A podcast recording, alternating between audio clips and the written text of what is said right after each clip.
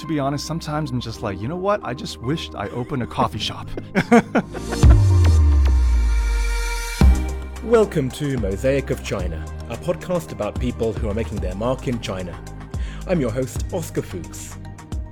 This is the first full episode I've released in a long time, so it's customary for me to start with a quick reminder about the format of these interviews. If you're listening to this and thinking, I don't need to hear about the format, I've been listening to this damn podcast since season 1, you fool, then you really should at this point be subscribed to the premium version of the show. If you were listening there, you wouldn't be hearing any of this guff, you'd already be into the episode by now.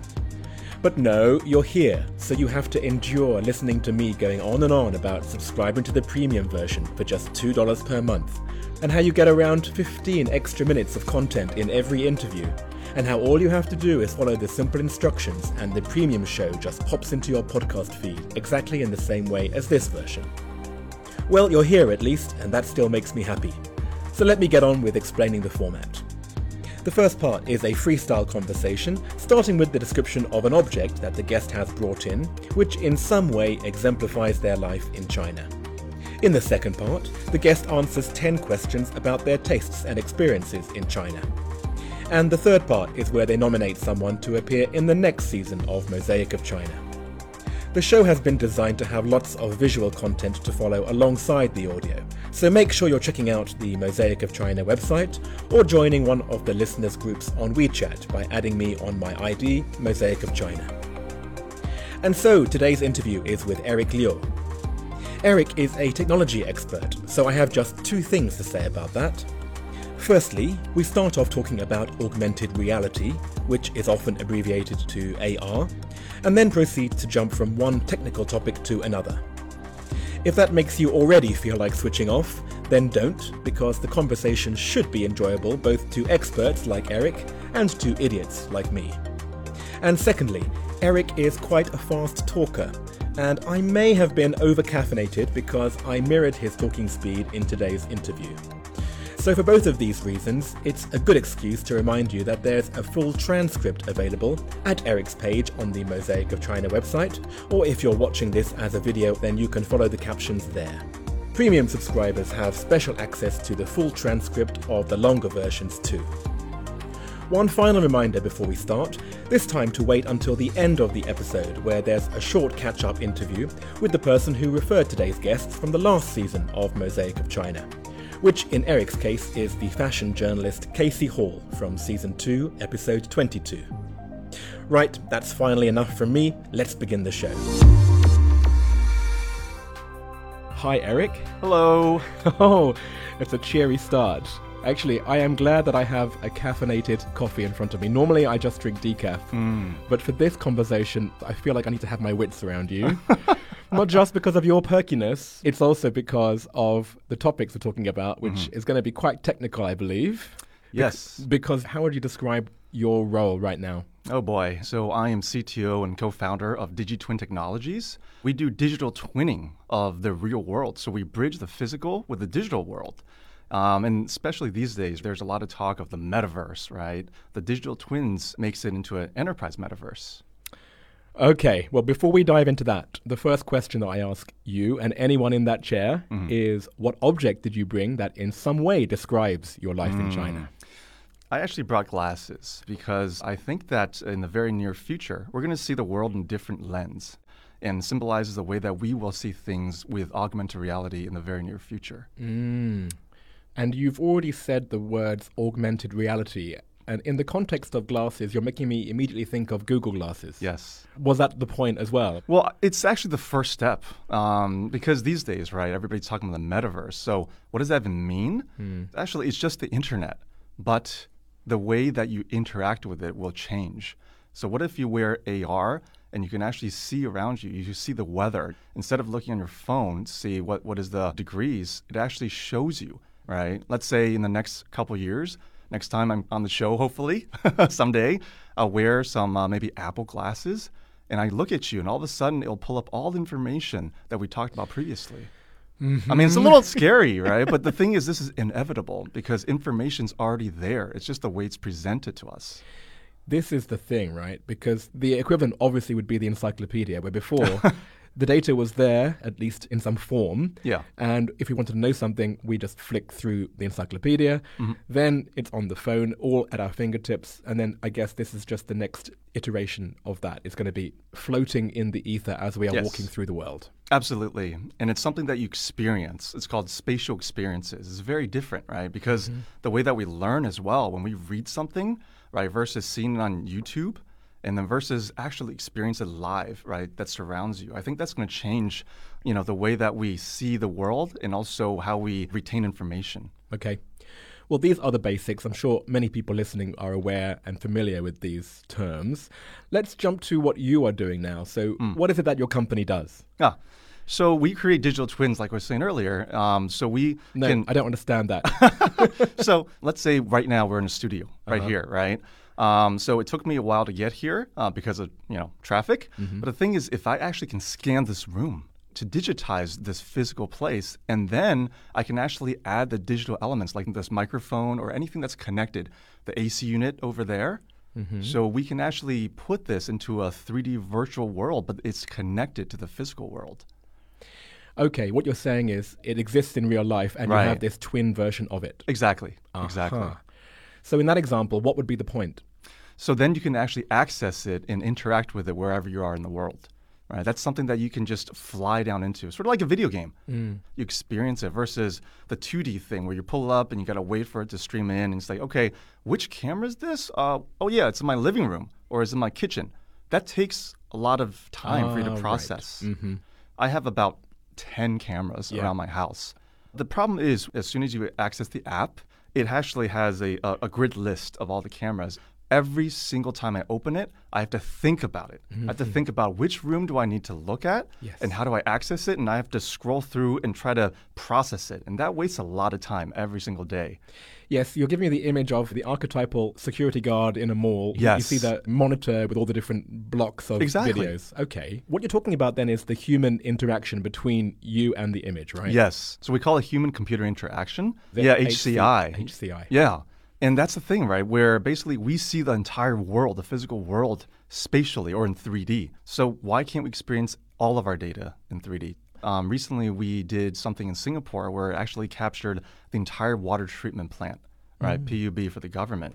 Um, it's a, such a large site. Somebody can wear like a uh, personnel tracker, right? In case they fall or get stuck, they just press an SOS button and on our 3D digital twin that looks like a video game, it'll show up exactly where they are. You click on their name, it'll fly down and show the live CCTV directly where he is. And then the security guard can say, okay, quick, let's dispatch somebody over here. Okay, so in that example, it's not for security, it's for something else, right? For safety. For safety. Right. It could be for security, it could be for safety, um, it could be for entertainment. Let's say sports. You can actually run outside and there's a shadow, there's there's a there's an avatar of somebody who already did it, right? Physically in the hmm. physical world, but it's just a you know an overlay, an avatar that's replaying the exact steps, you know, exact speed that they did previously. Which helps you compete with that avatar. Exactly. I mean, yeah, you're painting a very optimistic picture. it must be who I am as a person that I always go to the negative. But I'm sure Yeah. actually most people, when they heard this idea of metaverse, Mm-hmm. they used the word that you said before. It's an inevitability. Yeah. But it's one of those things where is it actually going to be an improvement in our lives or is this going to have all kinds of weird unintended consequences? Your example of the person working in the plant in Yeah. Singapore, he presses a button or she and it works. Mm-hmm. Yeah. That's the benign example. Yes. The malignant example would be that there are cameras tracing all employees at all times. Yes. Where we can't possibly step out for one second to do a wee because there's someone, you know, there'll be an alarm and they'll count how many wees we do. Yeah. That's obviously going to happen, isn't it? It's already happening. We just don't know about it or we don't see it. Because I talk to a lot of uh, factory owners about these things, and they actually want that, right? The operators, the management, they want to understand the big data. Doesn't mean that they're going to act on it. I think you're again taking the optimistic route because what you're thinking of is the anonymized version uh-huh. where you look at the big data and then you can extrapolate and work out what's going wrong, you know, mm-hmm. then it's useful. Mm-hmm. What worries me is when you personalize it, Yeah. Let's take another example, actually. Retail stores, right? retail stores. Yeah. You step into a retail store, right? It could be any brand. They already have all this data on you. Mm. For them, it's not anonymized because you're in their property. They have access to all your information saying, oh, you bought these sweatpants, you know, last season. She's going to be like, hey, would you like this new thing? Mm. Right? I mean, there's so much that they can capitalize. In that example with the retail store, Yeah. I see only a small window where that's going to work. It's Mm-hmm. where it's a new technology and the customer walking in doesn't necessarily know that the sales rep has this information. And they feel like, oh, you know, they feel like there's some genuine like memory. Yeah. And then they're like, yes, I feel some engagement with this brand. I'm going to buy that. How the hell did you know that I wanted the sweatshirts, right? Mm-hmm. Right, and so I right. Mm-hmm. can see it working in that area. But then you know where I'm going, right? Yes. As we all get used to it, Yeah. it's going to become so inauthentic Yeah. because, of course, we know that the sales rep has our data. I Mm-hmm. just leave me alone, sales rep. How do you see that extrapolating into the future, if not what I've just said? I think it's the way that we utilize our, for example, Google services, right, or WeChat. It makes our lives easier. It's more convenient. And we know we're giving up our data. We've already agreed to their licensing agreement or whatever, right? So the thing is, you already know that you're giving data to make your life easier and more efficient. So, in a way, I think there's going to be two types of stores in the future, right? The ones that are fully connected, have your access to information, you go in, you get out, right? You know exactly what you want. There actually won't even be a salesperson. There'll be Exactly. a computer. Yeah. It's inevitable. But that's, you see, this is where I think about Darwin, you know. I think Yep. Mm-hmm. we all have a misconception of Darwin because we all think, oh, it's all about progress for the better. But actually, Darwin himself, he did see species Mm. that either flatlined or they retrograded. Yeah. You know, it's not always about progress for the right reasons. This Uh-huh. is where we all don't understand Darwinism properly. we can go backwards, you know, Yeah, and for some reason, this technology is where I get really scared. Uh-huh. I'll give you an example. So, out and about in the city in Shanghai, Mm-hmm. There was a time, I'm not even sure if it's still happening, I haven't seen it for a while, but if you, as a pedestrian, walked across a crossing and it was a red light, then it would have your picture. Mm. Yes. It would ping up your name because it has your photo ID and it Oh, knows yeah. who you are. Oh, yeah. And it gives you a scare saying, hey, you've just crossed the road and you shouldn't have. Is that a twin world? Is that a good example or is that something else? That is Twin World. That is Twin World, right? Yeah, because all this data already exists, right? And it's just how you interact with it or how we or how businesses or governments interact and see it and visualize it. Well, then let's zoom out then, because Mm-hmm. the examples you've given so far have gone from home to factory to retail mall, but then now we can talk about society as well. Mm-hmm. Yes. Like, as a company, are you working with cities? Absolutely. Yeah. Yes. We worked on smart cities, um, various ones in China. It's for different departments, right? So we see ourselves as potentially almost like a operating system. So let's say it could be for fire emergency response. We did a project where basically it was geolocating a lot of their fire stations on a 3D map. As soon as one of the fire departments would get a call, it would actually pop up on the map, on the 3D map. So all of the fire department's information is linked together and they can see exactly what's going on. They can try to optimize it as well. Oh, they see fire truck one in Gubei. It hasn't been maintained. Maybe we need to stop, you know, sending it out. At the same time, maybe we can dispatch this car in, let's say, Jing'an. That's a little bit further away, but maybe it won't uh, break down. One of the projects was actually with this uh, shopping mall called Global Harbor. Um, I think it's one of the largest malls in the world, from my understanding. It's here in Shanghai. is it? Yeah, yeah, it's, it's huge. Okay. We're about to scan the entire mall so that they can actually say, okay, if something happens at uh, H&M, for example, right, and there's an emergency that happens, what's the closest path to get out, as well as for the, the fire people to get in. Outside of the mall, there's these fire hydrants that are actually also on this 3D plane, right? So they can say, okay, well, if there's a fire happening in H&M, how many rolls of the fire hose do I need to bring? So all of this can be calculated. And uh, which hydrant to use? Exactly. How many fire trucks from which station should be deployed? Yeah. If it's actually the fire commander, they have access to sort of the whole smart city uh, region, right? Then you zoom into the fire brigade, right? The team that actually is dispatched to, to go to the mall, for example. Maybe they have an iPad where they can actually access that information like the fire uh, hydrants. and then when the actual firefighters get in, um, so this is something that we haven't actually done yet because this is for the future.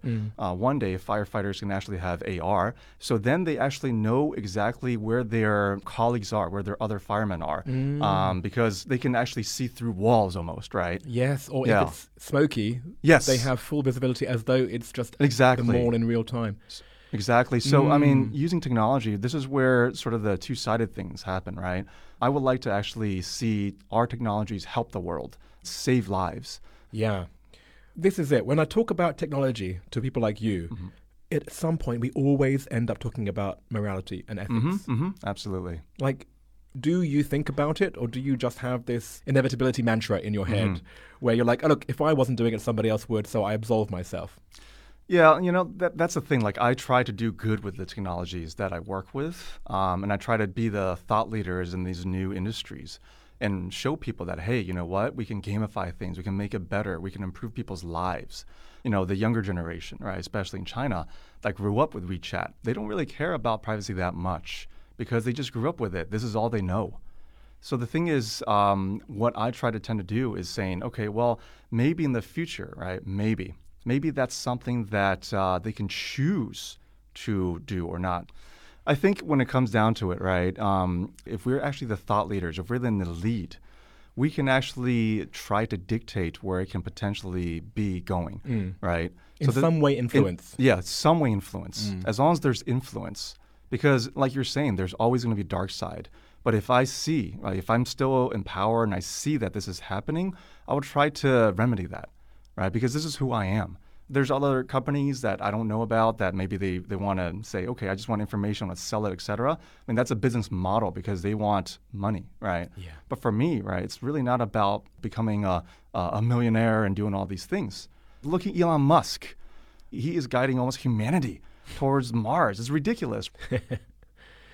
I understand. I understand what you're saying. I'd rather have people who are thinking about it than people who are not, who Yeah. are just selling that to everyone. And I know that you're thinking about it at least. Mm-hmm. But then at the same time, I'm thinking about you in the situation of Mark Zuckerberg when he was like, let's say, 10 years ago. And Mm-hmm. he was saying the same thing like, it's all about good. It's all about connecting people Yeah. at university. And then suddenly, you know, he's in a situation where he's got a lot more power. And has he asked himself these Mm. moral questions or not? And I don't think we really know. All of these tech giants, you see the genius and you Mm-hmm. see the ambiguity when it comes to morality as well. In your situation, have you had an example where you could have sold your technology to any kind of organization and you Mm-hmm. decided not to? Yes, yes, absolutely. Let's just say it was for defense. Yeah. And then what about risks on a day-to-day basis? Like how do you mitigate risks when it comes to you dealing with big data and dealing with very high-profile clients? So this is the thing where it's not like we're collecting the data. We're not Facebook. Mm-hmm. The data doesn't actually come from us. The data is actually theirs, our customers. Mm-hmm. But we're just giving them tools to access it and visualize it better, to just be more effective at their daily jobs. Mm-hmm. Well, I've been quite mean to you because I want to talk about your technology and I've made you talk about all these bigger topics, but you've been very kind to humor me in my No, in but, my but questions. It's it's super important, right? Yeah. Because you're absolutely right, Oscar. As we sort of move towards the next generation of the metaverse or information, right? We should be talking about this, Mm. and we need to educate people to say this is potentially the right path forward. Let me take a shift in the conversation and play you the recording of the person who invited you onto Mosaic of China, which was Casey Hall. Yeah. Let's hear what she had to say.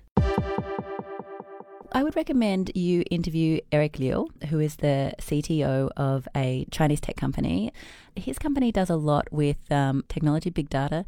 I should also say that my husband works there, so that's how I know about them. Hello to Casey. Hello. Tell me then, how much interaction do you have with her? What's your connection? I guess through her husband, is she? Yeah, yeah. Through her husband, Mike. Um, what, what's really interesting is that Mike told me last night that uh, for the first time in his life, Casey understands what he's doing, which is the metaverse. Oh, because now it's becoming more known, and suddenly Yeah. we have the vocabulary to talk about it. But apparently, uh, even in the fashion industry, the metaverse is huge. So this is the thing where the metaverse is spanning across every single industry now. The reason I wanted to play that was because she described your company as a Chinese company, Yeah. and she described you as a CTO. So I just want to find out about that story. So, Yeah. w- would you say that this company could be run just the same elsewhere, or is it a very Chinese company? I would say it's half half, right? And that's the, uh, the the pros and cons of being over here in China, because I come from Silicon Valley. So I tried to bring a lot of the management style as well as the way that I see things, right? How things could, should happen. So, you know, we heard the whole 996, right? Uh, nine to nine and six days a week. Mm. I mean, that work ethic is pretty crazy. Like we all heard with Huawei, et cetera, these Chinese companies.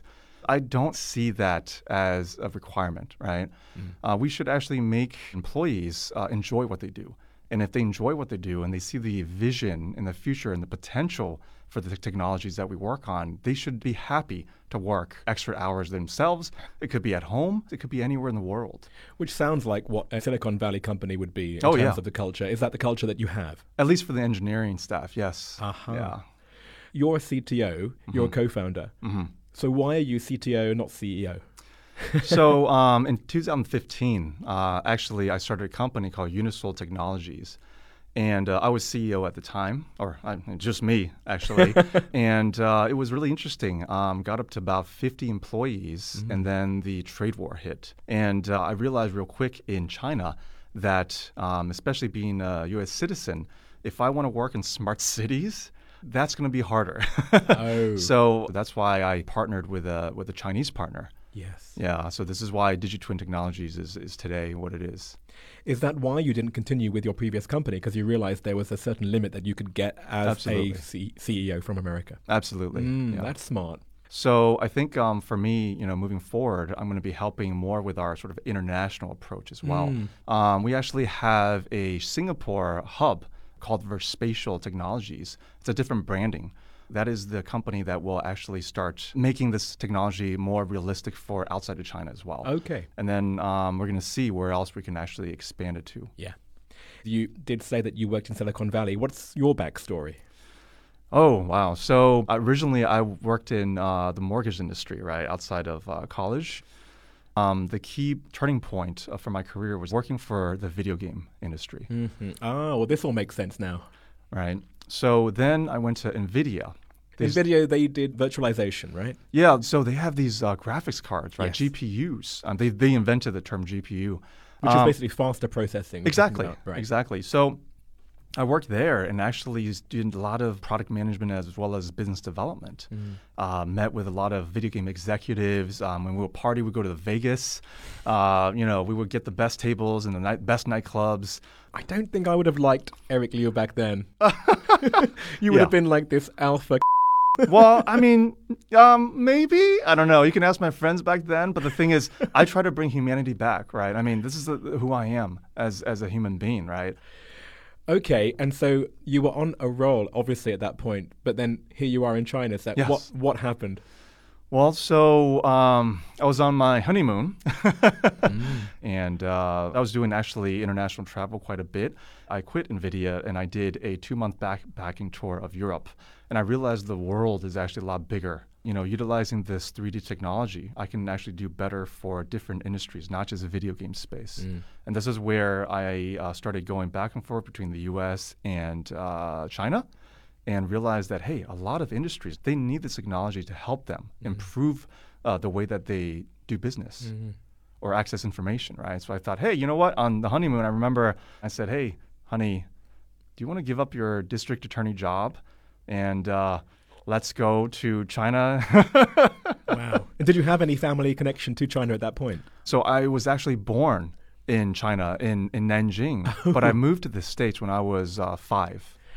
I see. Okay. Yeah. So you speak Chinese? I do. Growing up, I spoke with my parents in Chinese. Um, so when I first got here in 2015, uh, my Chinese was pretty much an elementary level, Mm-hmm. right? Like yes, I mother, no mother. Yeah, exactly. but uh, over time, I started talking uh, more, uh, being more confident with myself uh, with business Chinese, Yes. etc. So these days, I can actually like my whole launch event uh, the past weekend. I did it in Chinese. Mm. Well, this is why it's hard for me to research your company because a lot of your PR is done in Chinese. Yeah. And my Chinese is okay, but it's a lot of language that I don't understand. So it's Yeah. very hard for me to connect with what you're doing unless I talk to you personally in English. yeah.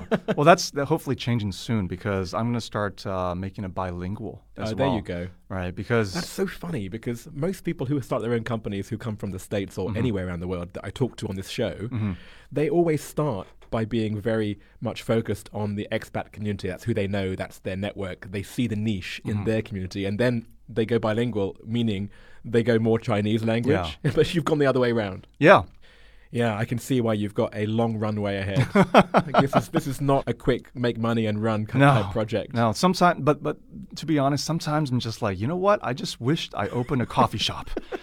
Oh my goodness! Right? no, well, that's why I'm impressed with someone like you, because like I said it before on this podcast, but my company when I was a headhunter was just me, a phone, a laptop. Mm-hmm. Yeah. That was basically all I needed. So when I think about you and the engineering skill and talent you need, then the connections with government, and then some kind of like how how do you even embrace this ever changing Yeah. technology? you haven't made life easy for yourself. Yeah, but uh, you know, we're still here, um, still surviving, and actually really enjoying it. To be honest. Well, please continue because, Mm-hmm. as we've talked about, I would rather have the likes of you doing what you're doing, Mm-hmm. pushing us forward in this direction, in this inevitable direction, than anyone else, you know? Mm-hmm. And I, I've really enjoyed not just hearing about the technology, but how you interface with it on a personal basis. Mm-hmm. So, thank you very much, Eric. Sure. Thank you so much, Oscar. And we're going to move on to part two. All right, let's do it. All right, Eric. All right, It's the 10 questions. I have high expectations. let's do it. Question one, which comes from Shanghai Daily. Mm-hmm. What is your favorite China related fact? In 2011, 25% of all construction cranes in the world were in Shanghai. right? So I thought this is really interesting, right? Because it specifically shows the development of China 10 years ago. I mean, this is how fast things move over here, and this is another reason why I'm here. Hmm. I wonder what it would be now. I don't know how much construction is happening right now in COVID world. Yeah, that's true. but I, I feel like it's still happening in certain. I mean, did you know that there's only two countries in the entire world that are starting cities from scratch? China and Saudi Arabia, and that's it. Is Saudi Arabia going to be one of your clients then? yeah, actually, um, I'm scheduled to go over there uh, Really? sometime in the new year, and uh, we're we're potentially working with some major enterprises over there. there you go. Yeah. Funnily enough, there's a connection Uh-huh. because there is one person from Mosaic of China, season one, who is Hmm. now in Saudi Arabia. Oh, And that is the ex CEO of Disneyland Shanghai. oh wow! He's now helping to build one of their big entertainment parks in Saudi see. Arabia. So, Yeah. Mosaic of Saudi Arabia coming right up. Question two, which comes from Rosetta Stone. Do you have a favorite word or phrase in Chinese? 是这样的. 是这样的. Yeah. So that means so that means basically saying like it's actually like this, right? Right. Um, I don't know if that's the actual translation. Yeah, yeah. But every single time I ask something, I hear somebody say "shizeanda." It's as if you know uh, you're wrong, and I'm going to tell you what's right. Oh. And I hear oh. this everywhere, especially with know-it-all engineers, I guess. Oh yeah. Oh yeah. Question three, which comes from Naked Retreats. What is your favorite destination within China? So, um, because I haven't been to too many places in China, unfortunately, Too busy? Um, too busy. I haven't even been to the Great Wall. I mean, I think I went a long time ago when I was younger, you know. But uh, so today's answer is actually Oriental Springs. It's in Minhang District. It's here within Shanghai. It's uh, yeah, sadly. but Minhang is about as far out as you can go. yeah, yeah, yeah. I don't consider Shanghai anymore. But the thing is, uh, let me try to paint a picture here. Have you ever heard of like MGM, uh, you know, in Vegas, where they have pool parties? Okay. This is going back to your NVIDIA days. Yes, yes, my party days. Basically, people during the day party in a pool, like a shallow pool, Yes. and would be drinking alcohol, and then all of a sudden there's a foam party. Yes, okay. I've Yeah. seen those movies with like frat boys. Yeah, so I go with family now, Mm. and there's a lot of kids there. Um, it's a shallow pool. Everybody's having fun. There's like these, you know, blow up, uh, you know, whales or whatever. And then at four o'clock, all of a sudden, oh, foam, boom, and then there's music going on. It's like a Vegas uh, club Seriously? for family. Yeah. And and and the cool thing is it's unlimited beer. oh god. There's a there's a tap for you just to pour yourself. so I hope there's a good lifeguard. yeah, yeah. I mean, this place is ridiculous. Yeah. Oriental Springs. Yeah. shout out to Oriental Springs. Yeah. If you left China, what would you miss the most and what would you miss the least? So the most is actually the late night Ele.me deliveries. Uh huh. Yeah, I mean, we're talking like any time of night. any time of night. You know, I'm working, um, I'm drinking a little bit, and I'm like, you know what? I need some Korean fried chicken. And this is like comfort food, right? Yes. And then what would you miss the least? Every single day I step outside, there's smells. Oh. Like You're just like, wait, that's smoke. Okay, now it's garbage, and now it's oh, it's a bakery. Oh wait, like it literally just it just hits you in the face. You didn't say poo. I wanted to be a little more PC here, Oscar. That's definitely in this rainbow oh, mix. oh yeah, yeah.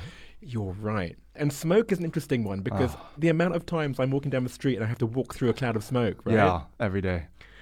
Okay, is there anything that still surprises you about life in China?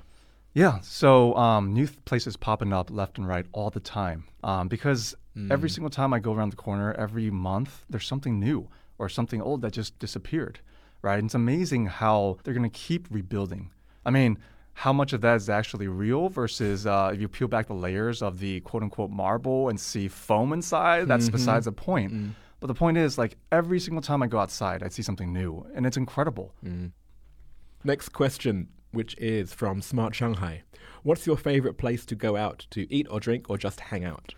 So this is where uh, my wife and I we escaped to this place called Bar Centrale. Oh, yeah. Yeah, I think it's owned by the same people of Alimentari. Yep. Um, so we usually sit at the bar and we drink our Popolo Spritz and try to reminisce the days when we were in Italy. Ah. Yeah, getting wasted. That's right, because actually, the other person who has said the group Alimentari Mm-hmm. was an Australian Italian called Simon Minetti. Mm. He said the same thing in season one. Oh, wow. It does have good produce when it comes to cheeses and Right, salamis, right? right, exactly. So you can kind of squint and you're in Italy ish. Yeah, yeah, a little bit. I mean, th- th- it is close to where we live these days, so it's a it's a little bit more convenient. Um, but yeah, it's an escape for us. That's the thing. And I think it's not just for foreigners, but it's the Shanghainese themselves who Yeah. can't travel to Italy. Exactly. And like all of these places that have some real authenticity when it comes to the food, at least. Right. They're the ones that people flock to to get this experience of kind of being outside of China when not being. Yes. Yes. yeah. I totally get it. All right. What is the best or worst purchase you've made in China? Uh, the worst purchase is actually a TV stand. Okay. Um, why is it so bad? It's because first of all, it's a cheap thing, right? My wife and I thought, hey, we can just buy just any cheap old TV stand, and the chemical smell, literally, um, for weeks, we couldn't get rid of it, and I actually got headaches. And then so one day what we the just hell was that? I don't know. It's, this is cheap stuff, right? Oh my And, word. and but the worst part is, uh, and I'll show you a little bit later, is that when we tried to get rid of it, it uh, scratched my leg, and it's been over a year, and it has left a mark on me, and possibly for the rest of my life. So that's almost symbolic of uh, coming to China, experiencing the good and the bad. But sometimes the bad will definitely leave a scar for you. Oh yeah. okay. And how big is this scar? Are you going to show me now? Yeah, I, I can show you now if you want. Yeah. Go on. Let's have a look. Okay. Oh, there it is. It's not too big, mm-hmm. so at least it's it's cool enough that you can see it. Yeah, the cheap TV stand. I'll never forget. Ugh, because you've said it had a chemical coating. like, Yeah. Now I'm worried that it poisoned you when it. Exactly right. That's skin. Maybe, maybe. What is your favorite WeChat sticker? So this is exceptionally hard. I, I think Oscar, quite possibly the hardest question anyone's ever asked me. All right, well, send me your favorite. Nice. You know, when I talk to friends, it's like, oh, you, that's great. I like to send that. It's, it's hilarious. The other one, um, I forgot what her name is. Uh, Oh yes, the actress Rebel Wilson. Is that her name? I, I, I don't know, but uh, basically it says my body is ready, and she's ripping apart her blouse, um, exposing not all the way her chest with, with, with clothes on, but she's so expressive as well Which means you would use this when? Every day. I'm saying, you know, somebody say, "See, are you are you ready for coffee?" My body is ready. Beautiful. And then um, the last one, it's a very awkward stare that zooms in to a very burly man, and I know this one, yeah. and he just nods at you.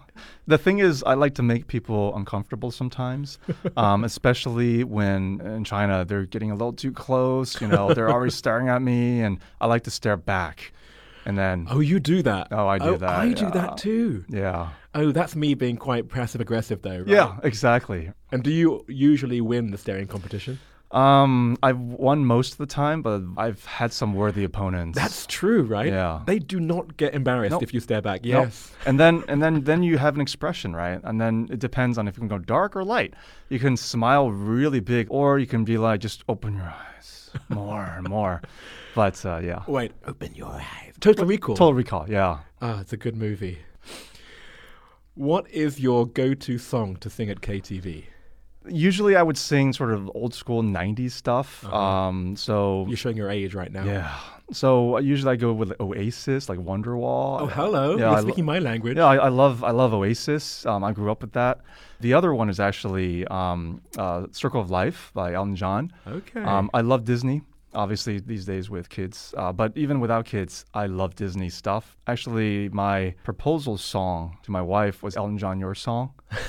There's a link between Disney, Elton, Right, and where was this? uh, San Francisco, at a KTV. Bar. It was at a KTV. Yeah. Good for you, man. As a fan of KTV, I am very happy that you managed to merge this into such an important part of your life. I salute I- you. And the last question, which comes from JustPod, which is Mm-hmm. the studio we're in right now. What or who is your biggest source of inspiration in China? So um, this is a what. So it's actually how fast things move here. It's really inspiring. It's actually a lot more challenging as well uh, because we have more competitors. But at the same time, competition is important for innovation. It's actually making us more aware, and we want to just be better. Thank you so much, Eric. Thank you so much, Oscar. I'm so happy to be here. Absolutely. And before you leave, tell me who out of everyone you know in China would you recommend that I interview in the next season of Mosaic of China? I would recommend uh, interviewing another Eric. So he's actually in charge of this amazing place called Planet One. It's VR, esports, location based entertainment. Um, they have like, you know, VR headsets that you can experience many different types of uh, games. It's like a restaurant plus esports and VR combined, I would say. Well, thank you for that. I Yeah. look forward to meeting Eric. You know what? I don't think I knew many Erics before, but there was an Eric in season one of this podcast. You're an Eric Yes. in season three. Uh huh. Now there'll be one in season four. You gotta have Eric's, right? All right. Well, I can't wait to meet him. Tell me if there was one question you would ask Eric, Mm. what would you ask him?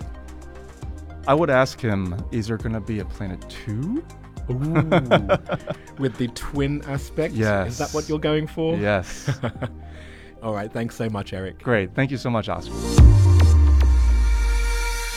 So there we have a classic example of what an episode of Mosaic of China is all about. We talked about big concepts and we talked about everyday experiences. We were intellectual and lofty in places, and yet wee still managed to drop in the words we and poo into our conversation. We talked about China, but we also very much discussed the outside world. And all of this was done through the stories and experiences of the guest. So I want to say another big thanks to Eric for kicking off the season and letting us view the world through his 3D lens. One important update I've been in touch with Eric and he can confirm that the scar on his leg from the cheap TV stand is still there. You can see a photo of that on social media, along with all the other visuals accompanying the conversation, including his object, the glasses, his favourite WeChat stickers, visual representations of his digital twin technology, and lots more besides. And while you're online, click the link at the top of the Mosaic of China website to subscribe to the extended version of the show. Here are a few clips from today's premium episode. It could be an enterprise. It could be a business. It could be a government It could be yeah. People who actually wore it, they were called glass holes. glass house. This is how society works. We Hmm. always power through, right? And, and Until the day we don't. oh my God, how am I gonna communicate? Literally, I went a. How do you know that the information isn't being shared to the police department? Unfortunately, we don't. Helicopter simulators with real cockpits so that you can fly and learn. Oh, yeah.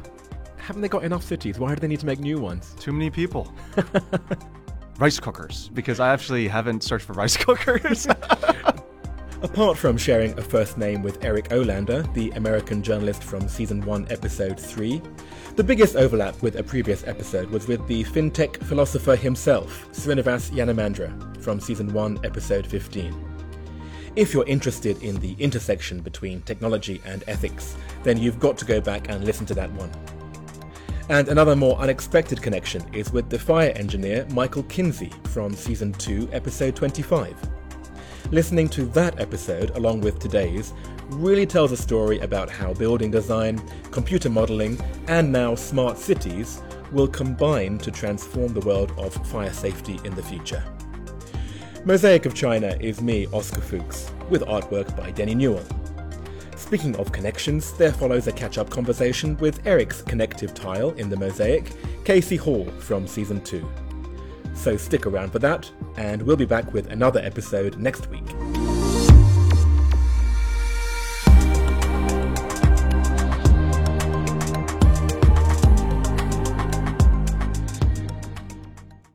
Hello, Casey. It's great to see you in person again. Yeah, it's been a while. It has been a while. You and I did our recording originally about 18 months ago, believe it or not. I actually don't believe that. That time just has no meaning anymore, you know? Totally. well, let's talk about what has happened to you since our original recording. And I should tell people who didn't listen to that that you were the Asia correspondent for Business of Fashion. Right? Mm-hmm. So your key journalistic focus was in things like fashion and consumerism. So what has changed since then? Well, I'm still in the same area, but I have changed jobs. During lockdown, I started a new job, which was Really? quite surreal. but I started a new job as China consumer correspondent at Reuters news agency. Oh, Still fashion, luxury, beauty, that part of China consumer life. Um, it's been really interesting and a really interesting time, obviously, because so much has changed very quickly in the terms of people's consumption and attitudes and economic confidence, all those things. But you know, I don't think a lot of the fundamentals of the China market long term have gone away. right. And I think that once we are through this pandemic period, things will change again and people will regain confidence. But the fact that we don't have a kind of end point at this stage just plays into it even more. Well, I remember in our original chat, we talked about your object which you brought, which was the original Lonely Planet book for China, and you had a few things that you wanted to still tick off. You have ticked off a few more places, right? Yeah, I have. So I finally went to Tibet. Ah, I'm so jealous. It's not easy. It's not a straightforward process. Like you can't just hop on a plane and fly to Lhasa. There's a lot of permits and things that are involved. Um, because of COVID, there's a lot of added complications in getting permits. A lot of the paperwork changes. So I had um, booked this trip in May 2021, and I didn't end up going until the end of September. Um, and my permits came through two days before the trip started, and so I had to make this decision very quickly. Like my first instinct was no, it's too hard. I have to book flights. I have to take time off work. I have to organize stuff for the rest of the family, and I can't possibly get it done. And then about one minute after that, I thought, but I really have to. Yeah, screw it. I don't really have a choice. I have to. I've been waiting to do this for 14 years. yeah. So, I mean, I, I hope also that you get to make it. Thank you. Well, if anyone who's listening did not hear your original episode, I do want them to go back and listen. I've stolen a lot of the words that you said, and I use them now in general conversation. Foreign press focus on. the big, the bad, and the weird. Exactly. So now I always in my mind have a mantra Oscar, don't do the big, bad, weird China, but try and do the other side of China that people don't know about. And I think about you all the time because of that. Oh, that if if that is what you remember from me, I, I that makes me very happy. You know, I feel like in so much of my career over the last fifteen years, that has been my personal mantra. Oh, right. Um, like when I'm writing or when I'm pitching stories or when I'm thinking about what I want an audience to know about, um, that is also often at front of mind for me. So I'm really, really glad that that's something that you've taken away from it too. Good. Please continue what you're doing. It's awesome that you are part of this project. I'm very grateful, Casey, and please stay in touch. I will, Oscar. Thank you so much.